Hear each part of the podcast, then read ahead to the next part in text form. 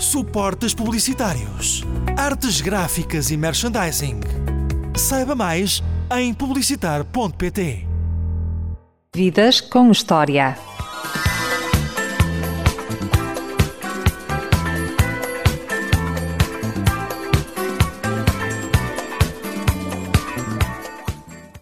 Nasceu em Tigre, em Buenos Aires, na Argentina, em 1972. Cresceu no restaurante da mãe, serviu às mesas e, dos 14 aos 18 anos, foi responsável pela cozinha. Quando atingiu a maioridade, foi estudar jornalismo. Trabalhou durante sete anos no jornal El Cronista. Depois demitiu-se e resolveu viajar pelo mundo fora. Primeiro fez uma viagem de moto pela América Latina, como Che Guevara. Depois foi descobrir os encantos de África, de onde trouxe o turbante, que se tornou a sua imagem de marca. É um apaixonado por motos e futebol. Em 1997, este eterno viajante descobriu Lisboa. É um dos chefes de cozinha mais famosos e simpáticos de Portugal. Chama-se Eduardo Andrés Lopes, mas todos o conhecem por Chacal. Olá, Chacal, bem-vindo ao Vidas com História. Olá. Olha, é quase tudo verdade, quase tudo verdade. A parte é simpático, que não é verdade. Está tudo bem? Tudo bem. Chacal, aos seis anos, perdeu-se, chegou a casa de madrugada fazendo mais de 4 km a pé. Em que medida essa situação marcou o resto da sua vida? Acho que primeiro marcou o, meu nome, o facto de os meus irmãos começaram a me chamar Chacal, porque era como um animal solitário y siendo un miudo conseguir voltar de, dentro da capital de Buenos Aires a Tigre, donde eu venho, que son país, eh, son 30 kilómetros, mas na altura, no ano país 79, 80, não sei que, que ano seria, não era fácil, não? Sem dinheiro, apanhar dois autocarros e ainda caminhar 4 kilómetros a pé e chegar a casa é tipo um milagre. E acho que sempre fui uma pessoa muito introvertida. sou extrovertido no sentido, sou uma pessoa sociável, mas sou muito introvertido. Vivo muito dentro de mim, sempre tive uma vida própria e acho que na infância o carácter das pessoas são, são formados e o meu foi um bocadinho por isso também. Lembra-se do dia em que cozinhou uma espetada marinada com mel para oferecer a uma rapariga? É pelo estômago que se conquista uma mulher? É, Lembro-me perfeitamente, claro. Era uma, eu estava, tinha, na Argentina no dia 21 de setembro, quando começa a primavera, e todos os anos é uma tradição que as pessoas que estão na, na, no colégio, na escola secundária, eh, esse dia é livre, é o dia do estudante. Então eh, saímos, vamos, estamos todos os companheiros juntos em algum lugar, e nessa altura foi uma saída na minha casa, que estavam todos meus colegas e, e amigas e tudo, e cada um fazia a sua comida e eu fiz aí um bocadinho de mais só por, para tentar conquistar. Mas sim, eu acho que ajuda muito saber cozinhar para conquistar uma pessoa, seja homem ou mulher, não? Que memórias guarda da sua juventude e como era a relação com os seus irmãos? O Chacal tem muitos irmãos. Tenho cinco irmãos, quanto eu sei, quanto sei, não sei, meu pai se andou mais aí. Da minha mãe, certeza temos sim, somos seis no total, eu sou o quinto. É, somos filhos do mesmo pai e do mesmo mãe, que hoje não é tão normal, sendo seis irmãos, mas a diferença entre, entre irmãos é bastante ampla. O meu irmão mais velho tem mais 16 anos que eu, portanto, pouco, pouca, quando ele já saiu de casa, eu já, já não, não, não tenho muita ideia dele, dos meus dois irmãos mais velhos, que tenho 16 e 12 anos de diferença. Depois tenho muita relação com os dois irmãos que me seguem, uno torturaba-me, porque eu tinha esta coisa sempre com a cozinha e achava que, que eu era muito fino, assim, ah, estás aí a fazer coisas diferentes. Então a minha mãe ia para o restaurante e eu ficava a ser torturado pelo meu irmão. Depois tinha o outro irmão do meio, que era mais muito introvertido e não estava nunca não, não, não, foi uma pessoa que me di muito bem sempre porque não, não havia conflito e depois tenho uma irmã mais nova que é Silvina que mora em Portugal também agora que tive uma relação ótima, mas também tenho 5 anos de diferença. Entre o meu irmão mais velho e a minha irmã, 21 anos de diferença, imagina. É e é difícil, não? Porque como há como duas ou três gerações de irmãos. Tens uma geração de irmãos que pouca relação tivemos, eh, e depois somos os mais quatro mais novos, mais ou menos juntos. E eu e a minha irmã sempre tivemos uma relação muito muito apertada. De facto, ela veio a morar a Portugal há uns anos e casou-se com um português também. Gosta mais de cozinhar ou de comer? Ah, gosto muito mais de comer, adoro comer. Quando a comida é boa, é um, eu cozinho para comer, não? Eu cozinho porque gosto, gosto de comer. Conheço muitos cozinheiros que não gostam de, de comer, que é uma coisa muito esquisita para mim. Mas eu adoro comer e quando a comida é boa é um prazer. Às vezes é uma tristeza que cada vez custa-me mais descobrir coisas novas. E a parte mais engraçada, acho, na vida de uma pessoa é descobrir coisas novas, agradáveis y ya casi cuesta-me descubrir sabores nuevos o ser sorprendido como era para ir a cinco años o a 10 o a 15, era las primeras veces que, que yo salía de Argentina, una de las curiosidades que yo siempre tuve fue la comida y entonces era tipo, wow, descubrí esto y así, solo que llega un momento que cada vez comienza a ficar más, más, más pequeño el mundo. E pegando na sua resposta, o que difícil para si, criar ou reinventar? Es que está todo un poco junto, ¿no? Criar, criar, yo no sé cuánto se cría realmente en la cocina. Eh, ah, acho que eu vejo mesmo, como já tinhas referido, viajé por más de 130 países. Y la mayor parte de las cosas que eu vejo son cosas recriadas, o ya alguien inventó. Yo acho que no fundo, seja, no só na cocina, acho que tudo é uma reinvenção permanente. Eh, criar de raíz, ya eh, no, acho que no existe esa palabra, porque ya casi todo fue inventado y la raíz nosa ya no es a raíz, ya, ya estás a pegar en un elemento que fue comprobado, que fue experimentado. Consigues experimentar cosas novas. Eu, no fim do ano, fiz uma sobremesa que já me, me esqueci, mas ficou maravilhosa. Por um erro. Eu acho que a maior parte das grandes criações surgem através de erros. Eu fiz uma sobremesa na passagem do ano que misturé dos sobremesas que estaba a hacer por separados, que era un brownie de chocolate o de Nutella, no me lembro, con un bolo de manteiga de amendoim. Misturé los dos y só que fue feito numa eh, tigela de barro, na, na tigela que estaba no alentejo, que utilizas para hacer a ¿estás a ver? Sí, sí, ficou uma, uma, e ficou uma textura inacreditável. Eu digo, eu pensei, quando queria fazer, estava lá a pessoa da cozinha e perguntei se tinha uma forma de bolo. Me disse, ah, não tenho, só tenho isto de barro. Eu digo, ah, deme, vou fazer. Ficou uma coisa extraordinária. Não voltei a fazer. Agora me, estou, me estás a lembrar que tenho que voltar a fazer isto. Tem de voltar Mas, a fazer. Pode vir para Tenho que voltar a fazer porque, juro-te, que ficou uma coisa inacreditável. Essas coisas que eu digo, uau. Mas quando fizer, diga-me para experimentar. Yeah, vamos a experimentar. e, e, e, o facto que mudou esta receita não, foi, não foram os ingredientes, sino o recipiente, o, a, a, forma que eu utilizei. Muito interessante. Qual é o prato que lhe traz melhores recordações? De miúdo, eram os canelones. Eu era um fanático dos canelones. Ia a um restaurante e só, só pedia canelones. Até que uma noite em casa eh, comi acho que 12 ou 13 canelones e fiquei tudo enfardado, a vomitar, tudo. Tive anos sem poder comer canelones. Anos, anos sem poder. Nem, esse, eh, sem dúvida, era canelones a la Rossini, que es un molio rosa por cima. Y acho que gosto da variedade, acho que gosto de pessoas diferentes, gosto de cores, gosto de sabores. Não há uma coisa. Imagina, hoje comi pizza, agora estou um mês que não consigo comer pizza. Gosto de variar, gosto de experimentar coisas diferentes, eh, mesmo coisas que eu gosto imenso. Por exemplo, adoro presunto, pata negra preferentemente, ¿no? E é o meu, meu pequeno almoço favorito. Y yo compré ahora para allá tres o cuatro semanas atrás, compré online en una tienda en España un presunto y compré para ahí un kilo, digo, haya que votar 100 y después de un cuarto día ya no, ya, no, ya no aprecio tanto. Y ahí pienso, lo que yo gosto realmente de variedad. ¿Y cuál fue el primer prato que su mãe ensinou a fazer? Empanadas, sin duda. Fue, eh, no enseñó porque nos crecimos en un restaurante, entonces era lo que teníamos que ayudar. Y fechar las empanadas, que es una, arte, fecharlas bien. Y, y yo lembro para ir con 5 o 6 años estar a fechar empanadas en un restaurante de mi mamá. Yo no sé si hacía bien o mal o hacía eso por simpatía con, con nosotros, con los hermanos. Pero eh, fue sin duda la primera eh, grande experiencia gastronómica, porque era, es mágico, ¿no? Y después poder comer algo que estás a hacer, yo acho que eso hace un clic en las personas. Los meus filhos pequeninos eh, hacen eso inmenso, perceben que tem um fim. Se a sua mãe não tivesse um restaurante onde o Chacal aprendeu a cozinhar e se a sua família não tivesse uma forte ligação à restauração, hoje em dia o Chacal seria cozinheiro ou seria outra coisa qualquer?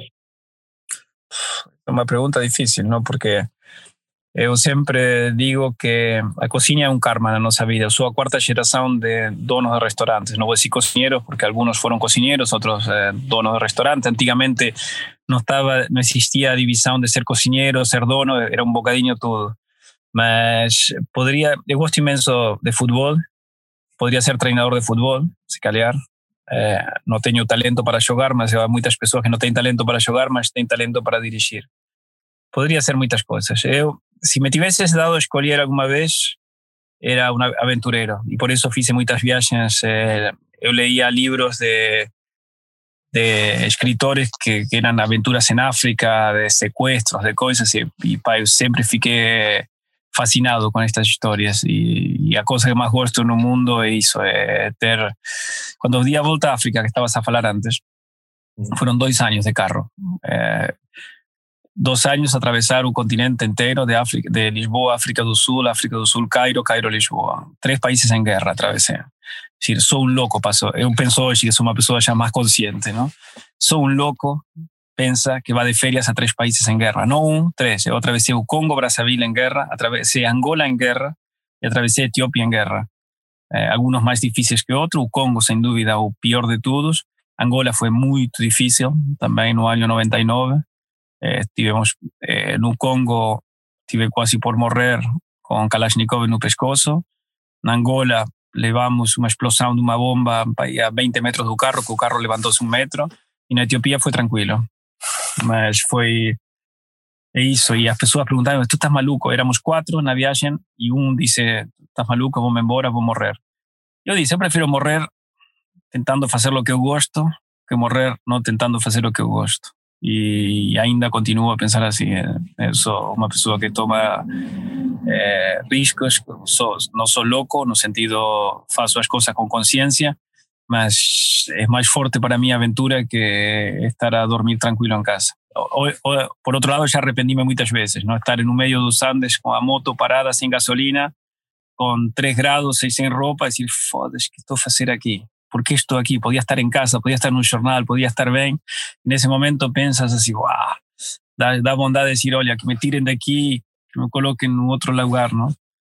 Una vez, eh, una viaje, primera viaje que yo fiz a Marruecos hace muchos años, eh, tenía para 20 años, tengo 48, por tanto, ya mucho tiempo. Viajé eh, con dos, conocí dos canadianas, canadianas en un barco, que, en un barco que atraviesa de, de mm, Algeciras a Ceuta.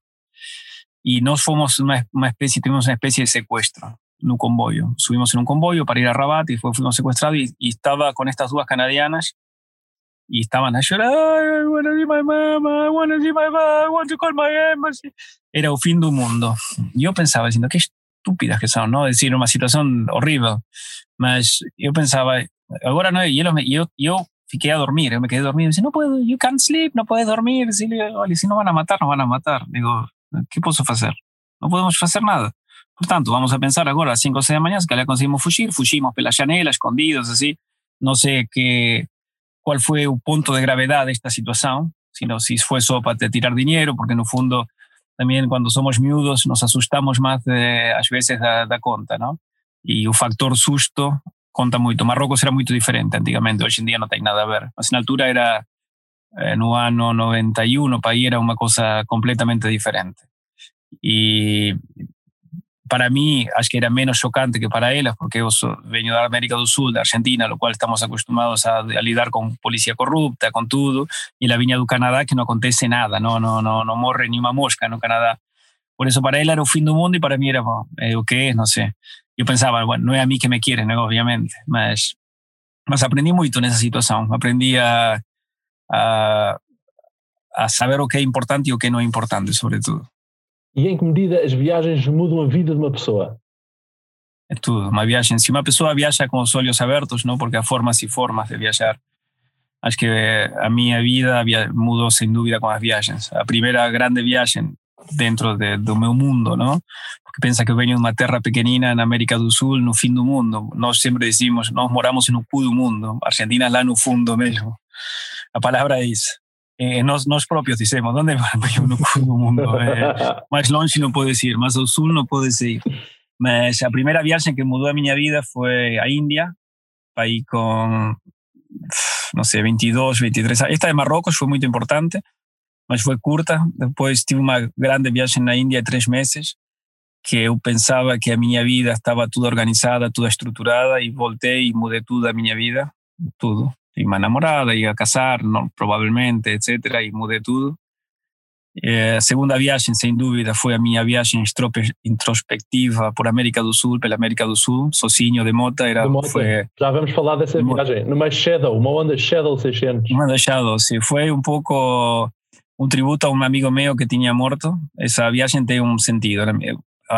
Eu acho que na vida das pessoas há coisas que marcam, não? E eu tinha um grande amigo meu que morreu quando tínhamos, tinha, ele tinha 26 ou 27, eu tinha 25, 24 por aí.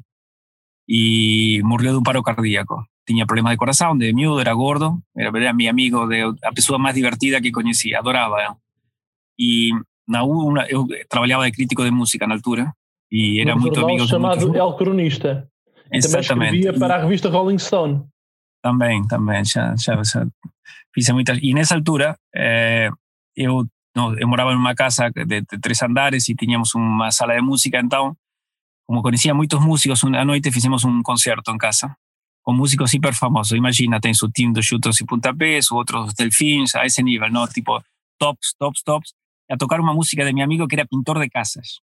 Nada a ver, un tipo súper inteligente, culto, más pintaba casas, era un vago. Básicamente era eso, un artista, un artista real. Y tenía una música llamada Magnellis in the House. Magnellis in the House, Magnellis in the House, medio disco así, funky disco. Y, y tocamos y no día seguir, Paul, yo estaba en un jornal, eso fue un sábado noche, en un domingo trabajaba, eh, jornal sabía, estaba no día anterior, ¿no? un jornal salía en la segunda, entonces trabajaba en el domingo. Y me liga para ir a las nueve y media de la noche, Chacal, ¿dónde estás? Le digo, estoy en un jornal, ah, quería ir a casa, pues teníamos una sala de, de música, de ensayo para ir a tocar, le digo, para Paul, no dada mañana. Ok, me dice, mas quiero te decir una cosa. Dice, onte fue a mejor noche de mi vida. Ok, tranquilo. Una hora después, diez y media, lígame un amigo medio jornalista que moraba conmigo en la casa, que era muy amigo de él también, me dice, oye, murió Paul. ¿Cómo? Le digo, ¿estás maluco? Le digo, falé aquí una hora. Me dice, no, no, murió Paul, murió de un paro cardíaco, me acaba de ligar o Cari, o hermano. Le digo, no puede ser. Y en mi cerebro ficó marcado, hoy puede ser mi última noche. Y nunca me dito porque está esta cosa que nos falamos, están los libros de autoayuda, vive la vida como si no tuviese esa manía. Não é como se não tivesse amanhã, porque amanhã existe. Mas eu acho que realmente as pessoas têm que fazer o que sentem. É, e outra coisa importante das viagens, isto, isto, isto marca minha segunda viagem, eu queria fazer isto por América do Sul, era para sair quatro pessoas, depois éramos três, depois éramos dois, depois era, fui sair sozinho. Não fui sozinho. E en esa viaje, bueno, primero que fue un duelo básicamente de mi amigo Paul, que cada, se, va siempre conmigo en mi corazón, Y después eh, leía muchos libros de miudo y siempre soñé con África. Y leía libros de Wilbur Smith en la altura, cuando tenía 13, 14 años, 12 años, leía todo. Y siempre soñaba con ser un aventurero en África. No deserto do Kalahari, no Sahara, eh, un, río, un río Orange. Sabía todo, Limpopo, conocía todo. Con eso conocía de miudo toda la geografía africana. Y, bueno, y eso me llevó a mi tercer paso, que decir, ya estoy llega de jornalismo, no me, no me revello aquí haciendo esto durante 20 años y desistí. Fui embora de Argentina, vine a Portugal a preparar la viaje para África, no vine a Portugal a vivir. Quería vivir durante un año en, en, en, Europa antes de ir para África. Y un año que fui, quería morar por todo el mar, decidí que tenía que ser Portugal.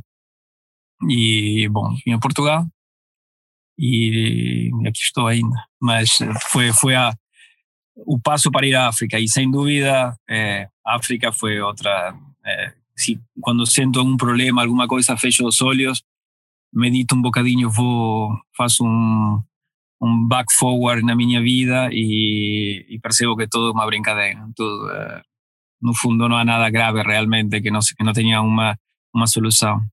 Generalmente que le damos mucha importancia a los temas de dinero, que sin duda es importante, mas no son trascendentales. Hay, hay que dividir lo que es importante y lo que es, trans, que es trascendental. Y el dinero es muy importante, sin duda, y, y, hoy en día sin dinero no haces nada, mas hay cosas mucho más importantes realmente. Y, lo, y pienso esto sinceramente, ¿no? Não é tipo um blá blá barato. Em África, gostou muito de visitar o Sudão. Em que medida este país mudou a sua forma de estar na vida? Mudou eh, na perspectiva que remite um bocadinho ao tema do dinheiro. Eh, em Sudão não tem nada, as pessoas. São as pessoas mais felizes que conheci no mundo. Com tudo o que tu queiras, porque fala de Sudão, fala de Darfur, etc. Há, há vários Sudanes, não? Um país não é, como dizer, Portugal é Lisboa. Lisboa é uma coisa e num país muito mais pequenino é, é é mais difícil de diversificar as coisas, mas em um país do tamanho do Sudão, que na altura era o maior país, o número dois de África, quando era só um país, eh, há muitas realidades. Eu estive, entrei em Sudão pela Etiópia, depois fui a Khartoum e de Khartoum subi todo o Rio Nilo e entrei no Egito. E são as pessoas mais amáveis do mundo, do mundo. São as pessoas com um coração único, un país que no, no, fue corrompido pelo turismo, que al final es un negocio todo, y eh, no importa cuál país va a ser siempre corrompido, porque funciona así el mundo y siempre será, no é, no, e tem uma, umas pessoas com um coração, eu, en un momento fiquei sem dinheiro no Sudão, porque eu, uh, na altura, en África, não tinha, tinha dinheiro no banco, mas não podia tirar. O último país que consegui tirar dinheiro foi na Quênia. Só que estivemos muito tempo na Etiópia porque tínhamos problemas, não conseguíamos o visto para o Sudão, então quando chegamos ao Sudão, praticamente... Quem fez essa viagem? Eram amigos argentinos ou de fora? Eram, éramos três argentinos e um inglês. O inglês lo tinha conhecido na minha viagem à Índia, o meu amigo argentino foi um amigo de miúdo, que fizemos viagens loucas, com 15 anos eu fui de caiaque de Argentina a Punta del Este, oito dias no mar aberto, caiaque, com 15 anos. Imagina, si mi, fi, mi filho con 15 años me dice eso, digo, usted está maluco, le doy un tiro en la cabeza. Estamos a hablar sin GPS, sin nada, ¿no? Estamos a hablar en otra época. Llevaba un radio por las dudas, más. Y después otro amigo mío también, de, compañero de la facultad, de universidad, y, y moraba, morábamos tres juntos, ¿la? cuando moraba en Argentina. Y un inglés que era mecánico, que era quien, quien reparaba un Land Rover, sobre todo. Y el primero fue embora mi grande amigo de miedo, pues embora a los tres meses, quebrado completamente. Después de atravesar a Nigeria estaba destruido psicológicamente, destruido. No, nunca percibí que una... Esa cosa cuando falan las personas, mudar, virar bipolares y todo, no pensé que existía, mas existe. Eh, tengo un amigo que conozco de, de, desde los 11 años, 12 años, y decía, no conozco esta persona. Después, y único que llegó conmigo, llegamos, después fue embora un inglés, estaba maluco también, y, por último fue nos llegamos con otro argentino que era muy engrasado, pues un grande amigo mío de mío de, de, escuela, de, universidad, digamos. Y a, particularidad de él es que no hacía nada. No sabía guiar, imagina, estaba en un carro a hacer atravesar África como una persona que no sabe guiar carro. Eh, y no sabía cocinar, entonces él decía, cuando preguntaba, ¿y tú qué haces? Yo lavo los platos. Entonces la función de él en la viaje fue lavar los platos tenía una característica fantástica, que creía ciegamente en mí y nunca fez un problema, nunca tuvimos una discusión, fue maravilloso. Una persona fantástica, inteligente. Un inglés decía que los iba a matar a todos porque cuando estábamos a atravesar el Congo, dice, dice cuando llegamos en la frontera que éramos de la misión católica éramos padres. Y un gallo decía, you fucking crazy, you're gonna fucking kill us. Decía, you crazy, you cannot say we are priests. Decía, Mitch, silent, I speak. Y como falábamos francés, él, él no, no, no, no, podía hablar con ellos. Y nos hicimos pasar como que éramos curas, padres da igreja, para atravessar um país. e ainda mantém amizade com essas pessoas, ora? Sí, sí, sí, sí. O Mitch, o Mitch está en Inglaterra, está cada día más loco. Dice a ver cuándo vamos a voltar. Eu teño o carro, o Land Rover está ainda no El Bulo, lo teño no restaurante, vou, vou voltar á vida. Só que ten matrícula inglesa, então andar con matrícula inglesa e e facer o carro papéis portugués é carísimo, então está ali tipo museo. Sabe que quando voltamos de, de África, a Land Rover ofrecióme un carro novo para por, por este carro eles têm un museo na Inglaterra, colocar o carro, foi o último carro a dar a volta a África no milenio. Durante muitos anos não, não houve carros a dar a volta a África primeiro las guerras, obviamente. Y, ellos, y so que Michelle es muy particular. Si un día tienes la suerte de ir al bulo, vas a ver. Está pintado de uma forma muito particular e tudo. Lia muitos livros escritos por jornalistas. Estudou jornalismo porque queria ser escritor ou porque era uma pessoa muito curiosa? Eu acho, primeiro, estudei jornalismo porque queria ser escritor. Eu adoro escrever, mas sou um cobarde e escrevo e às vezes, não sei se escrevo bem ou mal, mas tenho a minha forma sem dúvida, mas eh, às vezes o sucesso é traiçoeiro, não? O ter o facto de ter sucesso na minha profissão atual é, faz que que não faça outras coisas, não? Já, já mudei uma vez completamente de profissão e de vida, mas quando escrevimos em um jornal é completamente diferente, não é como é um trabalho normal no fim do dia. Tens, olha, tens que entrevistar a este, fazer, a, fazer 80 linhas, eh, enviar e está feito. É basicamente isso. E escrever é outra coisa. Aprendes muito do ofício, aprendes muito eh, de ter regularidade, mas depois eh, eu tenho um problema, sou uma pessoa com um problema de conduta, sério. E como tenho um problema de conduta, não, não consigo ser constante, que é horrível. Eu começo a escrever, comecei a escrever o livro de África, escrevi para aí 70 páginas. É isso que eu ia perguntar, quando é que vais escrever um livro sobre as suas viagens? Bueno, escribí un libro. Fui a, a Leia, que es mi editora de los libros de cocina, me dice, Payacal, fantástico, vamos a publicarlo. Va. No escribí más.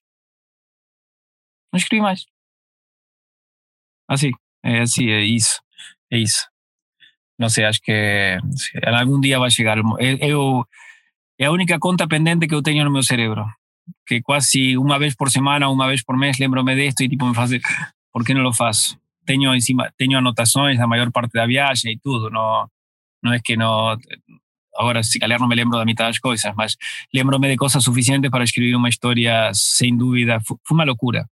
Yo pienso hoy una locura completamente, una locura absoluta, eh, sou um inconsciente face isso. A primeira reportagem que escreveu no jornal foi sobre uma explosão de uma bomba na Embaixada de Israel, em Buenos Aires, do qual resultaram 80 é mortos. recordações desse dia? Foi uma coisa inacreditável, porque eu trabalhava na secção, era cableiro, é uma coisa que não existe hoje em dia. Antigamente as notícias não vinham por internet, vinham por as primeiras, eh, por o computador, que era DOS na altura, então tu tinhas uma, as, os jornais pagavam eh, um direito às agências, a Reuters, EF, AFP, eh, ANP, DPA. E então tinhas uma pessoa que estava sentada frente do computador a ver, e então se havia alguma coisa importante, imprimia e levava ao chefe de cada sessão. E bom, aconteceu isto, e altura de algo inacreditável na Argentina, que tem uma grande população judeia, eh, e então todas as pessoas do jornal tiveram que ir a cobrir. E a mim me mandaram à embaixada e a ir à comissaria a averiguar coisas e começar a investigar. Foi, foi inacreditável, mas foi inacreditável ver os destroços do espaço, não? E, y pensar, la primera cosa fue pensar a barbarie humana, ¿no? lo que pueden hacer eh, un, un, país tranquilo, que nunca tuvo terrorismo, nunca tuvo, quiero decir, tuvimos terrorismo durante la época de los militares, más una cosa muy particular. Mas nunca un país que no entra en guerra, también tuvimos una guerra, mas fue, la guerra fue muy longe, como decir, Portugal entra en guerra en las Azores, más o menos, o más longe ainda, porque las Islas Malvinas fican eh, eh, no, no, no, en Argentina no sabíamos que había una guerra. Estamos a hablar a 4.000 kilómetros de Buenos Aires, que en Moscú. Como si Portugal está en guerra, ¿dónde es la guerra? En Moscú, más o menos eso. Lo cual no, no, no es real. E como surgiu o seu gosto pelas motos? Na família havia um campeão, não havia? Temos, na família temos muitos campeões. Eu tenho, minha família é um campeão do mundo de offshore boats, de barcos. Tengo un campeón sudamericano de motocross, y mis, hermanos siempre tuvieron motos, siempre en casa siempre había no una, sino seis o siete motos. Teníamos una, una garage llena de motos a, a ser reparadas. Teníamos, eh, nos hacíamos cosas terribles cuando éramos, cuando éramos miudos. Con, con, con, las motos siempre y todos mis los amigos de mis hermanos también todos tenían motos fue una, una época muy particular también fue una época que moría mucha gente con las motos hoy en día no es así tanto eh, andaban todos sem capacetes e eu lembro-me de muitos amigos dos meus irmãos morrer com as motos. E isso, desde miúdo, me deu uma, uma, uma forma de respeito muito grande pelas motos. Eu ando de moto desde que tenho pai 8 ou 9 anos. Mas ando de uma foto, não, não, sou, não sou maluco. Eu nunca tive um acidente grave, caí algumas vezes, obviamente, na, na viagem pela América do Sur caí várias vezes, tive um acidente, mas nunca, nunca caí da moto realmente, nunca me fiz nada. E, e isto tem a ver justamente por que eu via a irresponsabilidade dos meus irmãos, que tipo terríveis, eu andar com meu irmão com sete anos agar, pendurado, ser pendura o gajo andar em uma roda durante quilômetro, e eu pendurado atrás sendo um puto, e pensar fogo, e assim foi sempre. Mas nunca nunca fui muito valiente. No, mesmo tenho outro irmão que corria rallies também, decir, todos malucos da adrenalina e da velocidade. A minha loucura sempre estive mais ligada aos viagens, não? a fazer coisas que provavelmente os meus irmãos não fariam porque teriam medo. Mas a minha coisa são a adrenalina vai pelo lado, ia pelo lado das viagens. Pegando nas viagens e nas motos, e falando daquela viagem que há pouco fez pela América do Sul depois da morte do seu grande amigo, essa viagem feita na Honda Shadow 600, a determinada altura teve de pedir boleia a um caminhão que transportava gordura de vaca da Argentina para a Bolívia para fazer sabão. Yeah. Lembra-se do dia em que foi preso porque esse caminhão transportava cocaína? Sim, vou esquecer, é impossível. Imagina, eu esqueço, eu, eu, é, o caminhão tem duas, uma dupla cabina. A cabina na frente vai o, vai o condutor e vão pessoas, e atrás tem uma cabina com uma dupla cama. E então eu ia, ia dormir na cama e não sei, para as 3, 4 da manhã, senti uma linterna na, nos olhos e me acordaram. E o homem me disse: abajo, abajo, abajo. ¿Qué pasa? Dice, ah, ¿qué pasa? Va. Y cuando Argentina y Bolivia, los bolivianos con los argentinos no tenían así mucha simpatía, fue Che Guevara y toda la historia. Y entonces, ah, argentinos ya piensan que no, que yo era aburrido de, narcotráfico. Entonces, esto a pagar para...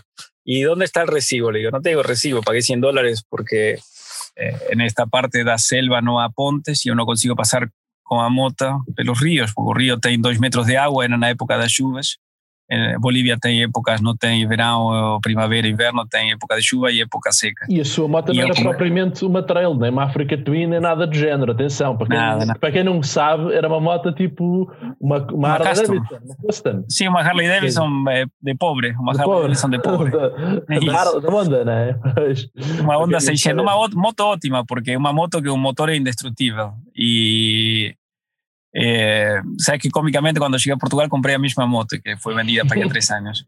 Mas eh, fue un momento horrible porque yo pensar, ninguém me acreditaba que yo no estaba envolvido. Que es peor de todo, decir, yo no soy inocente, yo estuve a pagar para aquí. Yo, me decían, sí, sí, Argentina, sí, sí. Y fue horrible, ¿no? Y entramos y hubo, hubo hombre después que un chofer me dice, nada, tranquilo, que de aquí un par de horas salimos. Digo, ¿cómo? Así, nada, tranquilo, me dice. Sí. Llega un hombre de helicóptero, vimos un helicóptero y después sigue un camino todo. Mas fue una experiencia, esa viagem tive essa. E depois fez essa viagem de caminhão ou fez já na moto? Não, não, é isso, não, de, de, de caminhão, não, não, do caminhão. Continuamos no caminhão, porque eu não, não conseguia, eram 300 kilómetros de selva, que no era un problema a selva, porque yo hasta andaba en la lama con esa moto, que era tipo, era un patín, andar en un patín así de un lado, mas conseguía andar. Mas o problema foi eh, a, as pontes. Tinham, tinham construído partes da estrada, só que se tinha roubado dinheiro todas as pontes, que me contaram depois e não tinha pontes. E era, a água dava no peito e com a moto extra impossível. Claro. Eh, mesmo com uma moto de trial, só se tivesse um escape a subir, porque não era, não era possível. Claro. Mas eh, continuamos a seguir, chegamos e chegamos a Santa, como se chama a terra? Nunca me lembro. Santa una tierra en Bolivia, de Bolivia. Y nada, llegamos allí, dejaron todo, me devolvieron los 100 dólares, también que fue ótimo. y, y, seguí viajando. Después ahí tuve un hotel cinco estrellas, pago pela mafia del país, espectacular también. Y así también. Y quisieron, quisieron me trocar a moto, esa parte no conté en la última entrevista, quisieron me trocar a moto por 4 kilos de cocaína. Y dice, ¿qué pasa con 4 kilos de cocaína? Me dice, no, se la colocamos en, colocamos a cocaína en Buenos Aires. Le digo, no, no quiero. Le digo, no, no, sé qué vos hacer con eso. No, no, no, dice 4 kilos, imagina. Era mucho más de valor da moto. Era muito mais do que a moto em si. Muito más, mas eu no, no, no, no, no tengo nada a ver, ni, ni, nunca, por acaso nunca tomé cocaína en mi, en mi vida, así que no es algo, podría ter sido, no sé, ya experimenté cosas, mas no, no, esa no nunca, fue una de las que experimentou drogas leves? Nem duras? Le, no, sí, erva sí, fumé inmenso. Eh, a ver, ¿eso qué es? Eh, erva fumé, hice experimentos después de shows, más cocaína vi, cuando era crítico de música, eh, vi mucha gente realmente ir ao fundo y había mucha cocaína. Yo, ya, yo estuve ya con personas con kilos de cocaína a mi lado. Mas dije, pa, esto no, más que cada uno hace lo que quiere, no, no, no es para dar ni sermones y decir que yo soy bom. Fumé erva durante muchas veces y en África y cosas así. Ahora, yo veía personas completamente agarrados a cocaína y decía, esto es, eh, esto no puede ser bom. Há pouco estamos a falar de motas. Qual é a moto da sua vida? Teve várias. Aquella fue una de las motos de mi vida. Se llamaba Dolores. Esa, porque era, era vermelha y era muy temperamental. Entonces, eh, eh, fue la época que, que salieron los, Cranberries y la cantante se llamaba Dolores O'Riordan y era de cabello eh, vermelho, como se dice en portugués. Eh, era ruiva. Y entonces le puse Dolores, era Dolores O'Riordan, que era muy temperamental la moto esa. Esa moto fez realmente cosas muy fuertes. Primera moto que yo tuve fue una Yamaha Virago 250. También me custom. También una custom. Después, cuando llegué aquí, compré una, una Honda Shadow azul, igual, dos años más novas, que costó un tercio del dinero que yo vendía a otra en Argentina, toda partida. Eh, eu adoro Moto Guzzi's, tenho três agora, tenho uma, uma V7 Special, mas uma edição limitada, assim, uma coisa muito especial. Depois tenho uma, uma um Hércules, que é uma um triciclo de 500 também, uma coisa única em Portugal. E gosto de Vespas também, de algumas. Tenho uma 946, sabe qual é? É uma, uma edição também assim especial. Gosto de motos em geral, eh, poderia andar com muitas motos. Não gosto de customs agora, de tipo Harley Davidson, não gosto mais, comicamente, não, já acho que passou na minha vida. Gosto muito de scramblers, para andar na cidade, não, obviamente. E andas de moto no dia a dia, na cidade? Ando muito de moto, sim. Eh, ando muito, ando com a. Eh, tenho uma, uma, uma Vespa 300 também que ando porque é prática. As Vespas são práticas. Se una persona quiere ser práctico, es la moto más práctica. Tienes lugar para guardar o capacete, etc. Las otras motos son giras, mas no son así tan prácticas. Eh, el facto de no tener mudanzas es fantástico. Aceleras, trabas, aceleras, trabas. Yo gusto andar en un carro, ando con un carro automático. Gosto andar con mudanza, mas es mucho más práctico andar con carros automáticos. Y a moto a mesma coisa. Gosto muito do, do som da, da Moto Guzzi, é imenso. O som muito particular, mas gosto de outras motos também. Gosto das Triumph, gosto de acho que há motos ótimas hoje de qualquer marca quase. E nunca tive uma moto, uma trial, comicamente. E, e apesar de ter feito grandes é um aventureiro, viagens... É um aventureiro. um aventureiro, nunca tive uma trial, não? Eh, há dois anos atrás fiz Portugal de les a les com uma Triumph, uma Triumph uh, 1200, acho que foi uma experiência muito gira. E nunca tive uma moto eu sempre me arrependo de uma coisa e estou sempre a pensar, vou comprar uma moto desta, uma moto para andar na, na, na estrada ou na autoestrada. Porque todas as motos que eu tenho levam com vento no peito.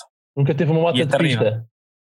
Uma moto de pista ou uma moto, imagina, ando sempre a namorar uma moto que é uma estupidez, não? Mas eu acho que, que nós tínhamos um cliente no restaurante de minha mãe quando éramos miúdos que o homem vinha, que era uma Goldwyn. Estamos hablando año 82, 83. Enorme. Y venía con una Honda Goldwyn 1200 en la altura, más espectacular, pues tenía, tenía, radio, tenía todo. Después vieron las 1500, las 1800.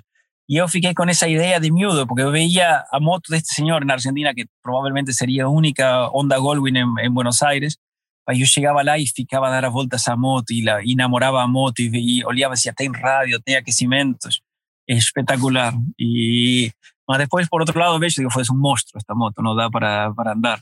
Mas deve ser uma moto muito engraçada para ir na estrada. Por falar em amores, esteve casado com uma atriz alemã de quem tem três filhos. E agora está casado uh, com uma rapariga portuguesa. O amor é universal ou muda de país para país? Ah, não. As pessoas são universais, acho. Não, há coisas culturais que, que mudam, mas eh, o amor não, não tem nem fronteira, nem religião, nada. Obviamente, eh, en un principio todo es igual, después de una etapa puede haber más fricción. Eh, imagina, mi, ex mujer alemana es de, de, Hamburgo, entonces los hombres en Alemania se sientan en la sanita para hacer xixi, ¿no? Y para un latino es un shock. Es normal, por otro lado, si piensas, es normal, porque es mucho más higiénico, etc. Ahora, até eu aceitar que tinha que me sentar na sanita da minha própria casa que eu pagava, foi tipo dizendo, não, eu não vou fazer Por eso llega un punto ahí que hay temas culturales que yo imagino que para ella sería o contrario, que es un salvaje de América del Sur, indomesticado, tipo, eh, por, por, otro lado me pongo do, otro lado. Con, con portugueses son mucho menos eh, graves las diferencias. Los portugueses son, sul, sul-americanos de Europa? Más ou menos, não é mais ou menos, alguma, há, uma, há uma grande ligação, e vou te dizer, grande ligação entre Argentina e Portugal, culturalmente, sem ter nenhuma relação, não temos relação, mas temos uma grande ligação. Acho que a maior parte dos argentinos que vêm a Portugal adoram Portugal, adoram, gostamos realmente, não assim os, não assim os brasileiros, não, que chegam aqui estão sempre a criticar, e ao contrário, mas nós chegamos aqui estamos em casa, e os portugueses vão lá e estão em casa. Há uma coisa de carácter, sendo diferentes também, não? Porque no somos latinoamericanos, son diferentes los europeos. Eh, a latinos en Europa y latinos en América Latina. Es muy diferente, eh, realmente. Eh, las relaciones son muy diferentes, mucho más abiertas, porque un continente sin historia, como es América Latina, no tiene un peso de historia como tiene Europa. España tiene un peso, Portugal tiene un peso, Italia, todos tienen un peso. Un peso, una culpa, un cargo, algo.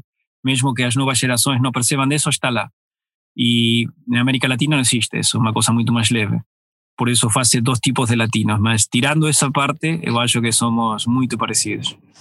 Durante sete anos, o Chacal teve um restaurante em Berlim. Como é que foi a sua vida na Alemanha, num país tão diferente? É, eu sou um chacal, eu adapto-me a tudo, sou um camaleão. Eu, a primeira coisa, das poucas coisas que aprendi na minha vida é que uma pessoa não, não tem que pretender que um país se adapte à pessoa, senão um, uma pessoa chega a um país e tem que se adaptar. Eu nunca iría contra las reglas de nada en Portugal. Nunca faría nada que fique fora do siendo, siendo propio, no no no no tenho que ser outra pessoa porque eu continuo sempre a ser o mesmo. Mas não acho que eu tenha direito a, a tentar mudar nada em Portugal. Portugal é assim, e com o bom e com o mau, se fosse a Alemanha a mesma coisa. A Alemanha tem coisas que não gosto, tem coisas que gosto.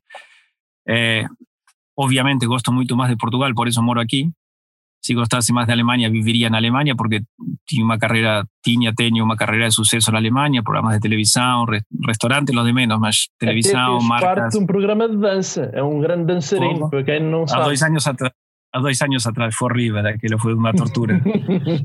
eu queria acabar o programa, queria sair, mas as pessoas continuavam a ligar e eu ficava, fiquei sete semanas, eh, o Dança com as Estrelas, Let's Dance. Foi uma experiência, foi uma experiência engraçada, sabe por quê? Porque no estaba en un medio, ambiente. Es como pegar un gato y meter un gato dentro de una jaula de, de leones. Y tienes que sobrevivir. Y, yo era la única persona que no era del ambiente de, las artes, entre aspas. Era, o eran cantantes, o eran músicos, o eran actores, o todos en esa línea. Y yo. Y fue una, fue una, una aprendizaje dura, mucho estrés, sufrí mucho, fue foi uma coisa. Eu queria sair, mas as pessoas ligavam, se ah, é tão simpático, que continue, e votavam por mim. Eu era o pior de todos, mas estive lá sete semanas. E tive que sair depois, porque tinha que sair por um contrato que eu tinha com outra empresa na Alemanha e tinha que, os, no meu contrato, tinha que começar a trabalhar sextas e sábados, portanto, tinha que sair ou sair. Senão, ainda se calhar lá estava. Ainda tem Uh, tem três filhos na Alemanha e uma uh, em Portugal. Como é que eles se dão entre eles? Falam em que idioma? Falan, en casa fala-se tudo. Eu tenho três alemães, tenho duas, duas portuguesas, uma filha minha, uma filha da minha mulher, que vive em casa também, portanto, quase a minha filha, são cinco, e vão, vão variando. Entre eles, meus filhos alemães falam alemão entre eles, mas já todos falam praticamente quatro idiomas. Falam alemão perfeito, espanhol, português muito bem, inglês. E aqui a miúda pequenina fala espanhol e português perfectamente, con cinco años, y ya fala un poco de inglés y ya percibe bastante de alemán. Eh, falan entre ellos, ellos tentan unos enseñar eh, alemán a ela, é uma relação muito engraçada. Eu tenho, o meu filho mais velho tem 17 anos e a mais nova tem 5. Passa e, muito tempo em Portugal, os filhos da Alemanha? E todas, eh, eles têm as férias, eh, na Alemanha são diferentes em Portugal. Em Portugal tem o verão inteiro, lá tem seis semanas no verão, Depois tens duas semanas em outubro, duas semanas em dezembro, duas semanas em fevereiro e duas semanas na Páscoa. Então, é, basicamente, essas semanas estão sempre aqui.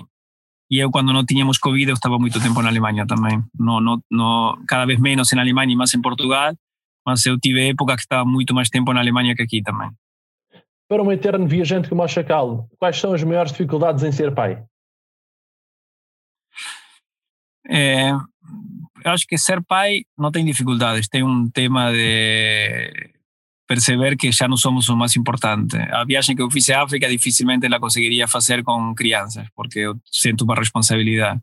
Cuando fui lá era eu ou eu, eh, mais nada. Não havia, se eu morria, morria, não morria mais ninguém, não, ninguém mais sofria.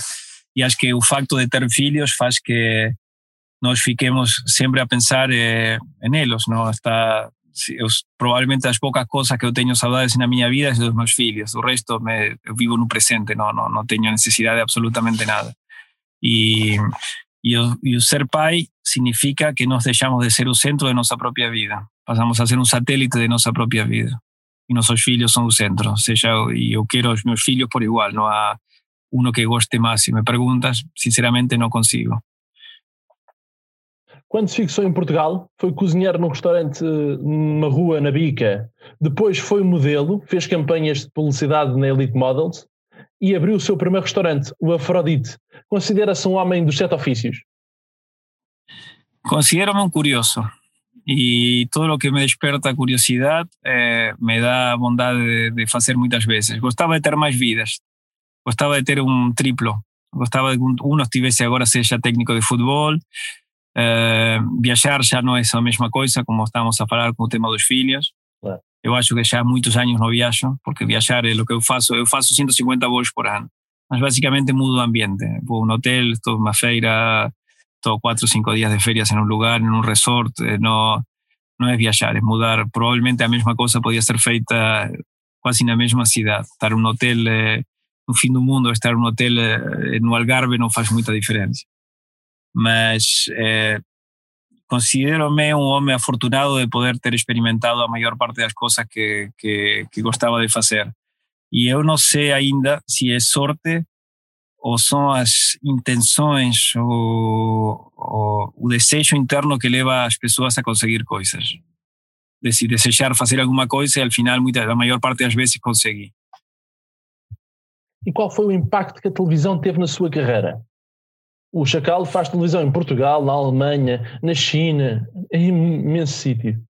E tudo, vou dizer, tudo tem, tem tudo mesmo uma mesma origem, que é a curiosidade. Quando eu começo a fazer a televisão da Alemanha, foi um bocadinho um desafio a minha ex-mulher, porque ela dizia, ela morou aqui em Portugal, e decía, ah, en Portugal correte bem a vida porque Portugal es pequeñino y yo sentíme atacado como si fuese portugués. Ah, sí, vas a ver. Entonces fui a Alemania y luego no, entro en el primer, mayor programa de televisión de Alemania de cocina y faço un libro y tú digo, y al final no era, no era Portugal, ¿estás a ver? Después na China, eh, soy convidado, cuando mi primer libro ganó un premio en Inglaterra de los Gourmand Awards, me convidan para, si, si interesaba, me, hacer un programa na China. Dice, wow, ¿qué tengo que hacer? Nada, te pagamos y vas a estar un mes a viajar a hacer a ruta, a Rota da Seda. Dice, a Rota da Seda, maravilloso. Entonces, fui, hice a Rota da Seda toda con tres chefs, éramos tres chefs. Después caí en gracia dos chineses y los chineses decían, hola, queremos hacer un programa solo contigo y colocaron mi programa en la televisión pública chinesa. Hice cinco temporadas, estuve cinco meses a filmar en China en años diferentes. Y después llegué a un momento que ya tipo decía, ya está. Después hice la misma cosa en América, en América Latina, en la República Dominicana. Y a veces eh, llega un punto que después aborrezo, me quedo horrible. Sabes que yo nunca hice, fuera de China, nunca hice más de dos temporadas de ningún programa. Mesmo con mucho suceso el programa. O Chacal y Pulga era un suceso brutal. Hice dos temporadas y yo dije, pa, ya llega. Mas no, tienes que hacer, qué sé yo. Le digo, no quiero. Eh, fiz o programa com os músicos duas temporadas, Chacal na quinta, duas temporadas. Porque começou a aborrecer-me. Tem saudades da pulga? Tenho saudades da pulga. Foi, foi o meu, meu cão, a minha cadela animal fantástico. E agora acho que estou pronto, se calhar, para voltar a ter um cão, uma cadela. Mas na altura foi, fiquei tão triste que eh, dice no, no voltar a ter um carro durante muito tempo porque foi, foi fazer o luto da pulga, mas provavelmente venha pronto mais uma, alguma pulga. Outra das suas paixões é o futebol. Qual é o seu grande amor? O River Plate ou o Benfica? Primeiro, o primeiro amor é o primeiro amor. O River Plate, eu cresci na Argentina, o futebol é muito forte e eu pensei que nunca ia ter outra equipa, mas sim, o Benfica é uma, uma coisa que marcou bastante em Portugal. Sou muito amigo do Pablito Aymar e eu fiquei seguidor a séria do Benfica através do Aymar. Já tinha sido do Sport e já tinha sido do, do Porto, comicamente, eu estando em Portugal. Não era, de, não era de uma equipa, mas gostava de uma, do outra. Mas a partir de Pablito Aymar e Saviola fiquei E Di Maria, que também jogava nessa altura no Benfica. Eram os três argentinos. Yeah, uma, uma, uma pessoa fantástica. Pablito, uma pessoa fantástica, extraordinária. Um dos melhores jogadores que já passou no Benfica, Pablo Aymar. Sem dúvida, o, provavelmente o último grande número 10 que teve o Benfica. Maradona, Messi ou Ronaldo? Tem de escolher um. Maradona, porque marcou a minha infância e eu acho que de muitas pessoas no mundo, de pensar que os pobres e os pequeninos podiam vencer aos grandes. Foi uma essa coisa. Maradona era um super-herói que hoje em dia não existe. Nem Ronaldo nem Messi são super-heróis. Se a sua vida fosse um filme, qual era o nome? Uf. Procurando o Chacal.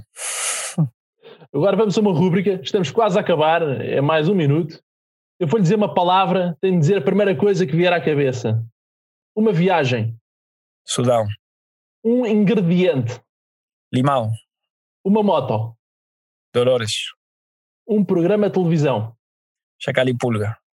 Um restaurante. Estou a viajar pelo mundo, estou a pensar. Eh, un restaurante que comí en Senegal, no, no puedo simplificar esta respuesta porque no me lembro de un nombre, un restaurante italiano en una isla pequeñina en Senegal que fue una cosa inacreditada, no me lembro un nombre. No sé si tenía nombre. Familia. Número uno.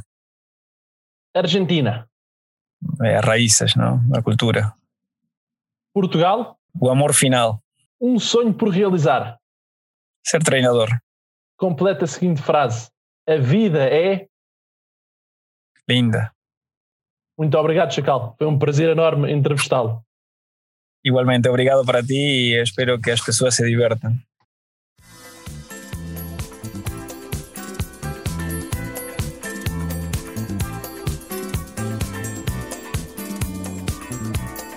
Eu sou o Diogo Marcelino e este foi o Vidas com História. Ouça todos os programas sempre que quiseres em vidascomhistoria.pt.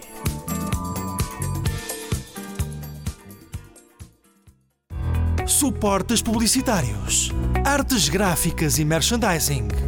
Saiba mais em publicitar.pt.